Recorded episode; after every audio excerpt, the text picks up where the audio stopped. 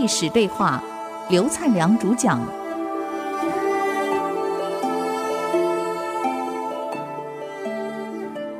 您现在所听的节目是《与历史对话》，我是刘灿良。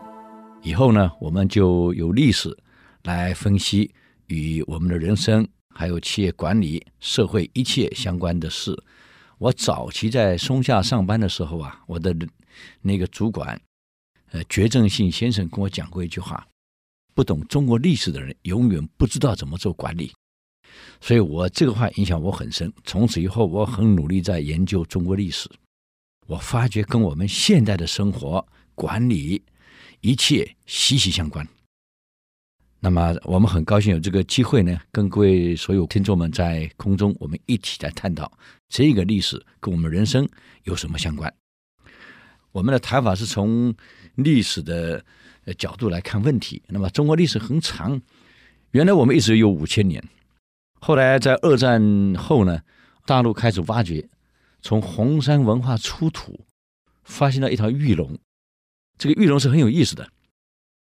这个小朋友在田里面捡到一个圆的东西，他以为是圈圈很好玩，就拉着在地上滚来滚去，滚来滚去。被他哥哥看到，这啥东西啊？就把它捡起来，一洗完后发现是个龙，而且是圆的玉做的，这不得了了。他爸爸一看，这是文物啊，你哪搞来的？田里，就赶快送到国家文物局鉴定了。这下才挖掘出红山文化，原来超过七千年了。那么这个文化是红山文化，接着呢，在四川也出土了这个三星堆文化，也超过七千年。所以你看，日本人有一部影片，我想各位在二十年前可能看过，叫《大黄河来库卡》。这个大黄河的节目啊，有一段旁白，日本人这么讲：他中华民族的文化是七千年。所以这么长的历史里面，有多少事儿，早就在舞台上帮我们演过一次了。如果我们能够从这个他们演过的历史中去体会它的精髓，啊，去吸收我们所需要的知识，我想对我们的生活还有未来发展是绝对有帮助的。孔子讲过一句话：“学而时习之，不亦说乎？”那个“习”不是复习的意思，是落实到生活中。如果我们把学的东西能够确实落实到生活中，我想对我们的发展。对我们的这个开创未来的光明，绝对有很大的帮助。那么，在这么长的历史长河里面，我想我们就从这个有正史记载以后最清楚的春秋战国以后，我们开始谈。那么，每一则历史我们拿出来研究一下，跟我们有什么相关？那么，今天第一次我们给各位谈一下这个从韩赵魏三家分晋开始啊。我们都晓得春秋五霸里面这个晋是一个大霸，可是原来呢，过去有个问题，这个国君啊，掌控国家以后，他分权给大臣，这个大臣到最后变成重臣。这韩非子讲啊，我们要老臣，我们不要重臣。重臣就是掌握了权力，包括政治权、军事权，可是未必听中央的话。当时重臣有六个啊，这家族之间互相斗得很厉害，所以为什么春秋有养士之风？因为家族之间互相斗，他需要有谋士来帮他出谋策划。那么谋士往往来自布衣，就是一般老百姓家里。那么当时的阶级制度非常的清楚，贵族是世袭的，那么穷人怎么办呢？我总不是不能一辈子当穷人啊。他也想翻身，那么最好的办法就是投靠到贵族家里去，帮他们出谋策划，帮他们做点事儿。一旦有成就了，有绩效了，这个贵族呢就会把他推荐给国君，一夕之间不就发了吗？我们举个例子，当时蔺相如原来也不过是个布衣嘛，啊，他投靠的对象原来是个是个宦者令，就是宦官的总管。后来是被平原君看中意了，挖到他那儿去了，变成平原君的家臣，我们说的养士，他的门客。啊，后来被平原君推荐给赵国的国君，保护了那个和氏璧到秦国。你看，一气之间回来变成上大夫了，啊，马上翻身。所以这是一种利益的结合，贵族需要人才来保护他的家族。这个老百姓也希望翻身，就借助贵族的势力，所以养士之风就很盛，是战国时代。那么到了晋的晚期，有范氏，有中行氏，有智氏，有韩氏，有赵氏，有魏氏，就六个家族是个大重臣，互相争。后来他们先联手把中行氏跟范氏灭族了，所以我们现在大概找不到姓中行的，范的还有啊，啊，就是整个族被灭掉了。那么最后剩下四个氏，以智伯智氏最大，还当了相国，掌握一切大权。可这个人有缺点，很贪啊，掌握了这么大权的，应该是够了。这个《素书》有一句话呀，人啊，这个。贪婪会带来很大的悲哀。这个智伯最先就向这个三个里面的魏国啊，还有这个韩国先要土地。他首先跟韩康子要：“哎，你割块土地给我，我要你那块地，你割给我。”这个韩刚子一听：“你干嘛跟我要土地啊？我凭什么给你啊？不给。”他的谋臣就跟他讲了。主人，你还是给？为什么我要给他？这土地是我的呀，他已经够大了。不，主人，我看你还是给他。这个智伯啊，贪而无厌，太贪婪了。一个人过度贪婪，到后来不会有好下场啊。我们不妨先把土地给他。他拿了我们土地以后，一定会得意忘形。这个时候，他一定会向韩氏、赵氏再要土地。我们就看着办，看他们两家怎么处理。啊，被要的人心里你不痛快，一定会恨；恨的人力量就会团结。到那个时候，把一个得意忘形、没有防备的人再铲除掉。主公，你得有这样的看法，所以我建议给他。韩康子一听，那好，给，给了。那么给了以后呢，这智伯很得意啊，哎呀，果然要到土地了啊，得意忘形。既然韩康子给了，那你魏桓子给不给呢？就马上给魏桓子要，我要你那一块土地，而且连割几个城给我。这个魏桓子生气了，你太过分了！你跟韩氏要，还跑来跟我要，你已经够大了啊！太可恶了！可惜我们国家现在没有反托拉斯法啊，要不然不可能给你这么多。嗯，不给。他的谋臣又跟他说了：“主公，这个韩氏给了，我们还是给他，为什么？”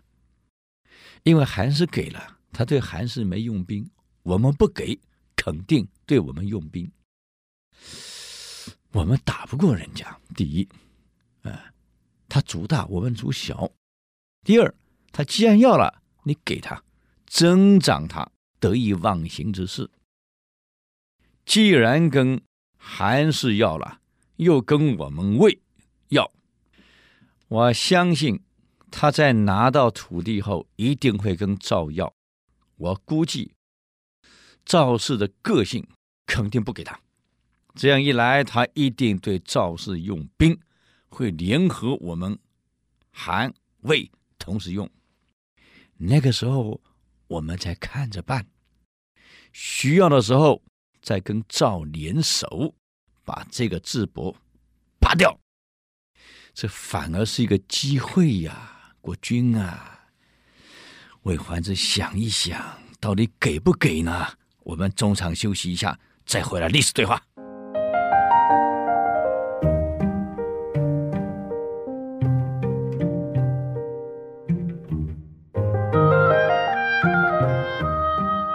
我们刚刚谈到魏桓子到底给不给他土地，他的谋臣再给他进言：主人，有一件事儿你需要记得。在《周书》里面有一句话，他这样写的：“欲击败他，就先帮助他；欲索取他，就先给他。这样一来，他肯定会得意忘形，对我们韩魏两家完全没有防备之心，还以为我们跟他是一伙的。这样一来，我们再伺机看情势儿。嗯，好，给，给了。这下子智伯还真得意忘形，从韩氏、从魏氏那里得到他要的土地，还得到了钱财，得到人民，得到了他所要的一切，太高兴了！啊，到处逢人说，现在整个晋国就是我的地盘，啊，连国君都不放在眼里，任何人都不在他眼里，啊。接着，既然韩魏都给了，赵肯定给。再派使者去给赵襄子说：“您再割几个城市给我，城池给我，土地给我。”赵襄子个性就不像韩魏两家了，个性比较强硬，不给。这个谋臣怎么建议？不给就不给。这下子智伯怒了，就联合了韩氏跟魏氏两家的部队攻击赵氏。那么一家打三家，当然打不过嘛。赵襄子带着家人、带着部队就逃到晋阳城去了，守在晋阳城。智伯呢，就挖河去水淹这个晋阳城。这个时候，赵襄子就请了他的谋臣啊，叫张猛谈啊，张我们弓长张，孟子的孟，谈话的谈，张猛谈连夜啊潜出城外。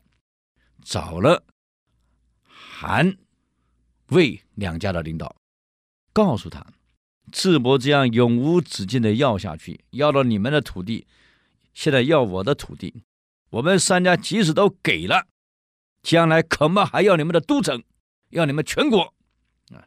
接着可能把晋国的国君也干掉了。这样不如我们合作啊，称。智伯完全没有防备，我们合作。今天晚上把河水倒灌过去，水淹他三军。你们两个从两翼攻击，我呢，由我们主公带兵正面突击，这样一举把智伯灭掉。从此以后，除去晋国大患。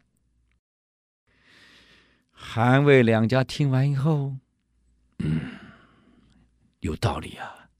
如果不铲掉智伯，你想这样一直要下去，恐怕我们三家将来都没了啊！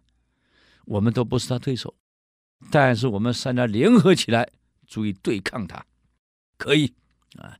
这联盟是对的啊！现在的国际现实不是这样吗？东南亚都是小国，单单一个小国怎么跟对国对抗？一旦组成东盟，那就有力量了。所以为什么是东盟会？你看大国的领袖都来了，你越南开国会谁来？菲律宾开国会谁来？可是东盟十国开联盟的会议不一样了。所以现在谈判学讲到同盟的重要性。韩赵魏就这样联合起来了。当天晚上，再把张猛谈送回晋阳城，告诉的这个赵襄子，这样啊，约好时间，促成攻击。他们把河道转向。当晚，韩赵两家啊，加上这个魏家三家，就把河流给改向了，水淹智伯大军。接着，韩魏从两翼侧翼攻击，赵从正面攻击，一举打败了智伯。智伯被俘虏了，当场全族被杀。啊，这韩赵魏也够狠啊！所以现在好像姓智的也不多哈。智慧的智啊，全部杀光，整个族灭光。这三个人灭掉智伯以后，原来这个掌握晋国大权的重臣，中行氏没了，范氏没了，智氏也没了，只剩下韩赵魏。这韩赵魏后来干脆把晋国的国君也带走了。就这样，韩赵魏三家分晋，开始的战国七雄。从这个典故，我们可以看得出来，韩非子有一句话：“贪裨好利，则灭国杀生之本也。”一个领导人、一个主管，甚至于一个人，如果过度的贪婪，又刚愎自用，不听谏言，到最后可能是灭国杀生，自己命没了，组织也没了。我们中国人有一句话呀，需要的不多，可想要的太多。啊，本来我们生活可以过得很好，就什么你都要，过度贪婪，这个要那个要，你看我们不是很累吗？活得很辛苦呀。所以《素书》这本素书可能啊，我们过去可能没听过啊，古人听过很多。这个素书就我们吃素的素，那个素书。这本书呢，各位大概有概念。黄石公给张良一部叫《无字天书》，这一部《无字天书》就是素书。那么为什么当时叫无字天书呢？因为古代没有纸张，书是写在竹简上。竹简这么厚重，所以古人学富五车，坦白讲没什么了不起。一本书刻在竹简上，一下子就装满了。那么当时如果刻在竹简上，你想张良怎么带在身上，随时在复习呢？所以这个黄石公很有意思，竹简一打开，里面是空的，没字，所以叫无字天书。可内容写在哪里呢？写在一张布的上面。让张良把它叠起来，放在袖子里面，随时可以拿出来看。可这一部《无字天书》很可惜，张良过世的时候，出殡的那一天，他的儿子张辟疆啊，开疆辟土，张辟疆啊，把这个素书呢就包在玉枕上，让张良睡在上面，埋掉了。可他儿子很厉害，整本都会背，啊、变成祖传秘方了。这个素书一直到宋朝，无意间去挖到张良的墓，才出土的。